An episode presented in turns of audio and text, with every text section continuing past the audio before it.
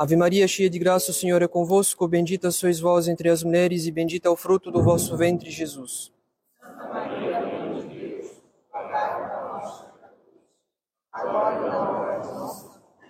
Nossa Senhora do Rosário, São José, em nome do Pai, do Filho e do Espírito Santo. Amém. Queiram sentar-se.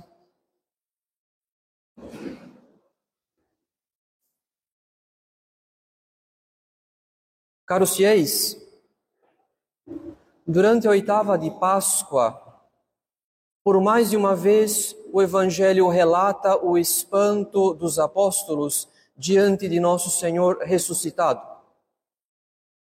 Na quarta-feira, diz o Evangelho que os apóstolos mal tiveram coragem de perguntar quem era ele, ainda que soubessem que estavam diante do Senhor. Por causa desse espanto, Jesus Cristo pede o que comer e os apóstolos lhe dão peixe, como ouvimos no Evangelho da terça-feira. Mas não apenas, Jesus Cristo deixa que os apóstolos vejam e toquem as suas mãos, os seus pés e o seu lado, para que creiam que ele de fato não é um fantasma não é um espírito que vaga, mas ressuscitou dos mortos. O mesmo se repete hoje, na oitava de Páscoa, quando Jesus Cristo aparece aos onze e pede para que Tomé, em particular, veja as suas chagas e toque o seu lado, a fim de curá-lo da incredulidade. De fato, caros fiéis, Deus não se encarnou para, ao final, rejeitar e desprezar aquele corpo que o Espírito Santo lhe formou no ventre de Maria Santíssima. Deus não se encarnou para, ao final, rejeitar e desprezar aquele corpo que foi o instrumento da nossa salvação e da glorificação do Pai. Desde o primeiro instante da encarnação, o Verbo de Deus assumiu para sempre um corpo. Mas assim como o corpo humano de Jesus Cristo está unido para sempre à pessoa do Verbo, de modo semelhante, o nosso corpo participa da vida do próprio Deus na medida que o batismo nos tornou filhos adotivos de Deus pela graça. Então, nós também, caros fiéis, nós somos templo de Deus. Não no mesmo sentido que o corpo de nosso Senhor, mas de modo semelhante. O corpo de Jesus Cristo é o corpo de uma pessoa divina o nosso corpo, porém, é o corpo que recebe uma participação na vida do próprio Deus. Na medida que o batismo nos tornou filhos adotivos de Deus pela graça. Isso significa que a nossa santa religião católica respeita o corpo humano sem idolatrá-lo Muitos podem pensar em nossa sociedade que a religião católica despreza o corpo humano, porque se, se importaria apenas com a salvação da alma, com a eternidade, ou então por causa da lei moral, ou ainda por causa da prática da mortificação e da penitência. Muitos podem pensar que a religião católica despreza o corpo, mas isso não passa de um engano. Na verdade, caros fiéis, é o mundo que despreza o corpo, não a nossa religião católica. É o mundo que despreza o corpo, na medida que a impureza dominante em nossa sociedade despreza a dignidade da nossa pessoa para reduzi-la ao seu corpo. Afinal de contas, o que importa hoje para os mundanos é muitas vezes o corpo do outro, não a sua pessoa, não o seu interior. Por esse motivo, os mundanos medem os seus relacionamentos pela quantidade de vantagens e de prazeres que podem receber de alguém.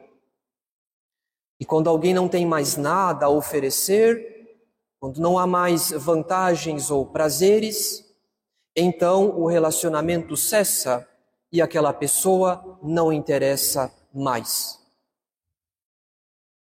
Então, essa liberdade plena que se defende em nossa sociedade está longe de representar um respeito ao corpo. Isso explica porque a mesma sociedade que exalta a impureza é a mesma sociedade que tem horror ao casamento, que tem horror às famílias numerosas, que tem horror aos idosos e, por fim, que prefere incinerar os corpos do que honrá-los com uma sepultura digna. Estejamos bem convencidos disso, caros fiéis. A nossa sociedade odeia o corpo. Ela simplesmente nos ensina a usar e abusar do nosso próprio corpo e do corpo do outro, para ao final desprezar a pessoa do outro e desprezar a nossa própria dignidade, como se cada um de nós não passasse de um aglomerado de matéria e nada mais. A nossa religião católica, pelo contrário, não despreza o corpo. Ela respeita o corpo nos seus justos limites. Ainda que a nossa alma seja mais digna, mais nobre do que o corpo, e ainda que o nosso corpo um dia venha a perecer quando a alma se separar do corpo após a morte. Ainda assim, nós devemos confessar que Deus fez todas as coisas boas e que o nosso corpo é bom, como toda a criação é boa. O pecado original pode ter ferido a nossa natureza humana na medida que nós adquirimos uma inclinação para o pecado, na medida que nós necessitamos da graça para recuperar a perfeita ordem, o perfeito equilíbrio da nossa natureza. No entanto, o pecado original feriu sem corromper, feriu sem destruir a nossa natureza humana. Sendo assim, quando nós somos batizados, a graça santificante nos tornou templo do Espírito Santo. Ou seja, Deus mesmo passou a habitar a nossa alma e santificar o nosso corpo. Deus mesmo fez a nossa natureza participar da sua vida divina. Portanto, caros fiéis, o nosso corpo é bom, ainda que a alma seja mais digna, mais nobre. O nosso corpo recebe uma ação santificadora da graça, ainda que um dia ele venha a perecer quando a alma se separar do corpo após a morte. Isso quer dizer que um dos deveres do católico é dar um cuidado legítimo ao seu próprio corpo. Em ordem, em vista da sua própria santificação e salvação. É graças ao nosso corpo que nós podemos nos confessar, que nós podemos comungar, que nós podemos prestar culto a Deus. Então, um dos nossos deveres é dar um cuidado legítimo ao nosso corpo, sem negligência, mas também sem apego excessivo, sem desprezo, mas também sem vaidade. Um cuidado legítimo que contribua para a nossa maior santificação e maior garantia da nossa salvação. Nesse sentido, nós que nos pretendemos católicos fiéis à tradição, nós devemos reconhecer que nós somos ignorantes da tradição, porque cometemos inúmeros erros nessa matéria. Afinal de contas, caros fiéis, nós dizemos que somos fiéis à tradição, mas não sabemos exigir da nossa natureza o que cabe à nossa natureza e esperar da graça o que cabe à graça. Quantas vezes nós esperamos da graça o que deveríamos exigir da nossa natureza? Quantas vezes nós exigimos da nossa natureza o que deveríamos esperar da graça? Portanto, se nós não damos um cuidado legítimo ao nosso corpo, um cuidado que contribua para a nossa santificação e salvação, de nada adianta julgar que a oração e a confiança em Deus irão compensar o descanso que não foi tomado, o estudo que não houve e o trabalho que não foi feito.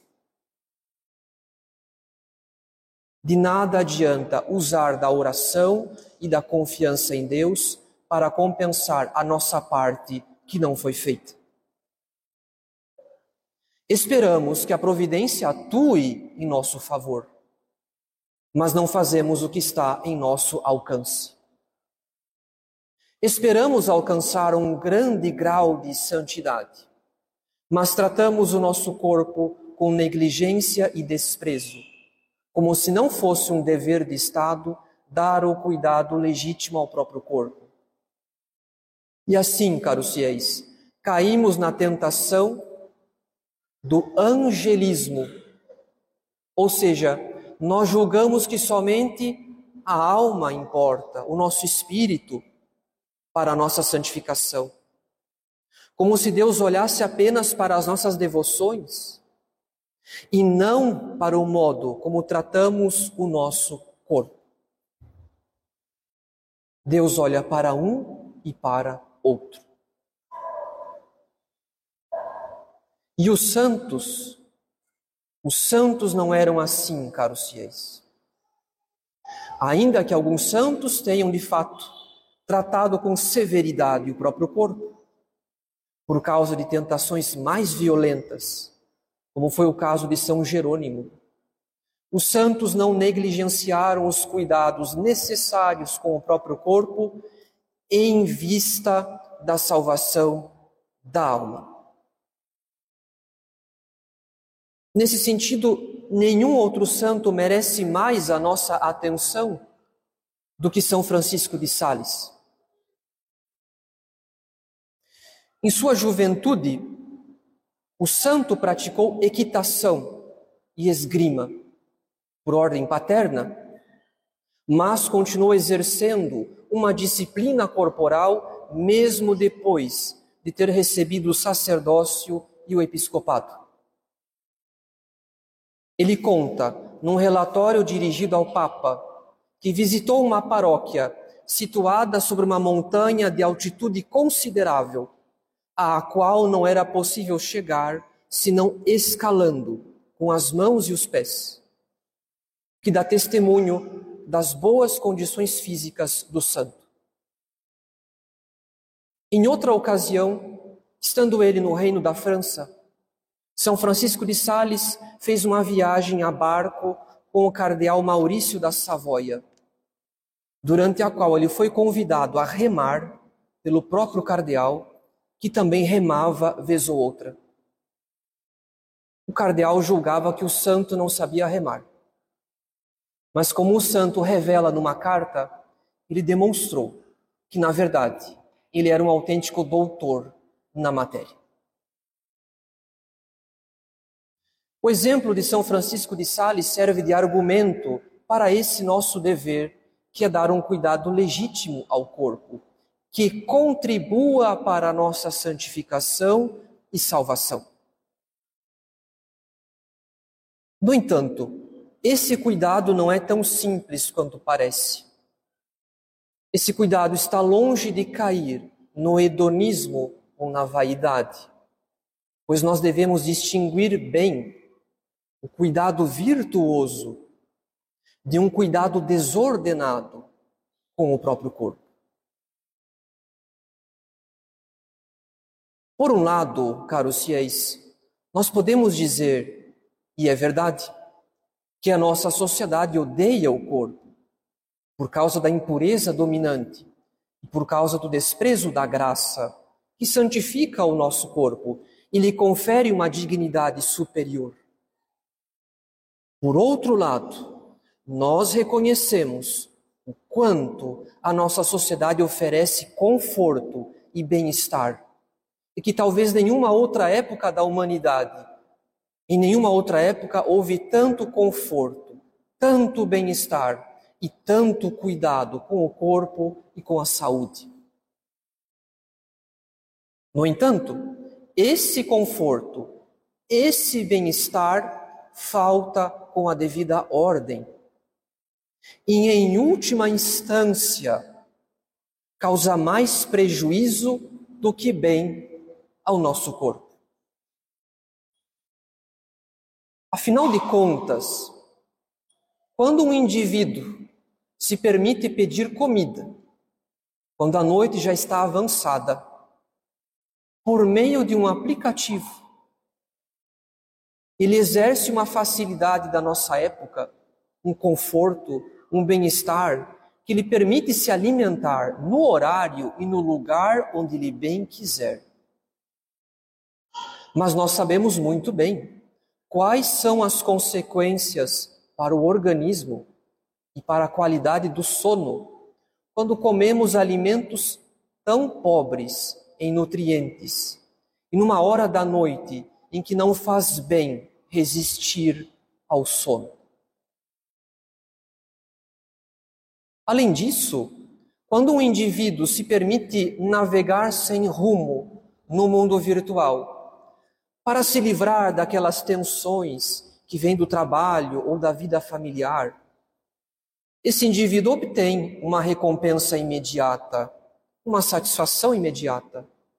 Ele exerce uma facilidade da nossa época um conforto, um bem-estar, que lhe, que lhe faz tomar distância dos problemas da vida. Mas nós sabemos muito bem quais são as consequências para o cumprimento dos nossos deveres de Estado após tanto tempo perdido no mundo virtual e quais os danos que isso pode causar à nossa saúde mental e à nossa vida espiritual.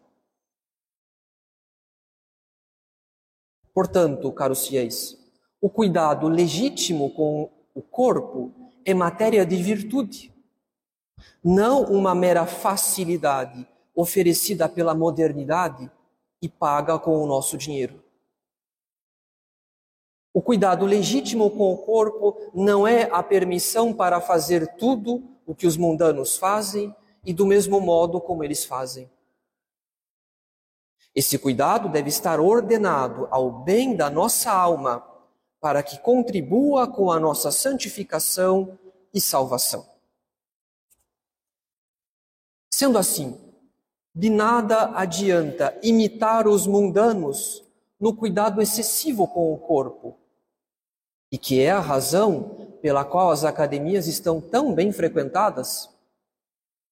De nada adianta imitar os mundanos no cuidado excessivo com o corpo, isto é, com a forma do corpo, com a aparência do corpo.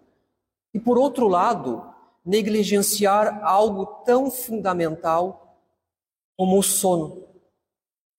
Pois da qualidade do próprio sono depende não apenas o bem do nosso corpo, mas inclusive o bem da nossa vida de oração. Então, quando um católico é exemplar, é zeloso na prática de exercícios físicos, mas por outro lado, não usa de moderação, de temperança no comer e no beber. E, sobretudo, não tem nenhuma ou quase nenhuma disciplina do sono. Essa desordem, esse desequilíbrio não torna o seu esforço virtuoso, porque se atribui uma importância excessiva à aparência, ao resultado externo dos exercícios, e pouca ou nenhuma importância ao bem da alma, na medida que a saúde mental e a vida de oração dependem, antes de tudo, da disciplina do sono e da moderação, da temperança no comer e no beber. E aqui cabe uma pergunta fundamental: que vida de oração pode aguentar? Que vida de oração pode se sustentar quando uma pessoa dorme por culpa própria, por negligência própria, menos de sete horas por noite? Durante o sono, o nosso cérebro se organiza e se reorganiza consolidando, retendo o que foi aprendido, mas também eliminando toxinas, eliminando o que é inútil, a fim de preparar o indivíduo para o novo no dia seguinte. Isso quer dizer que o sono nos ajuda a exercer a nossa inteligência com mais eficácia. Quem dorme bem consegue ter atenção ter foco no dia seguinte. Quem dorme bem aprende melhor. Quem dorme bem retém a memória do que já foi aprendido. Por outro lado, quem dorme pouco e, consequentemente, dorme mal, quem dorme menos de sete horas por noite, por negligência própria, reduz a sua capacidade de vigilância no dia seguinte. Quem dorme pouco aprende mal e não retém aquilo que foi aprendido. Além disso, quem dorme pouco sofre alterações no humor, sofre com indisposição e desinteresse para tudo aquilo que é árduo na vida e exige esforço. O prejuízo é tão grande que há uma lei geral da qual nós não sabemos se nós iremos escapar. Quanto mais breve o sono, mais breve será a vida. Portanto, caros fiéis, não sejamos ingênuos. Sem um cuidado legítimo com o corpo, não há vida de oração que possa aguentar. É por isso que tantas almas fogem da meditação da manhã, simplesmente porque não dormem bem e assim não conseguem focar em nada. Estão sempre indispostas e cansadas para qualquer atividade que exija um pouco mais da nossa inteligência, que exija um pouco mais de atenção. É por isso que também que tantas almas se precipitam nos bens deleitáveis, caindo na compulsão por comida, ou então na impureza, porque a privação de sono aumenta o desejo por recompensa imediata. Quando não há disposição nem interesse para enfrentar nada daquilo que é árduo na vida e exige esforço. Então não julguemos que podemos fazer o que bem quisermos com o nosso corpo e não haverá nenhuma consequência em nossa vida espiritual. Pelo contrário, o cuidado legítimo com o corpo é matéria de virtude. Ele não admite desordem ou desequilíbrio, como fazem os mundanos, que cuidam do corpo mais por vaidade do que por virtude. É por isso que devemos dizer com São Francisco de Sales o amor, isto é, a caridade, não quer ser prudente senão para amar melhor. O amor não quer ser prudente, senão para amar melhor. Essa sentença pode se tornar para nós uma resolução de vida. Exercitar o corpo sem exagero nem desordem para combater a tristeza e outros tantos males. Comer com temperança para não perder o desejo do céu. E dormir bem para rezar melhor. Em nome do Pai e do Filho e do Espírito Santo. Amém.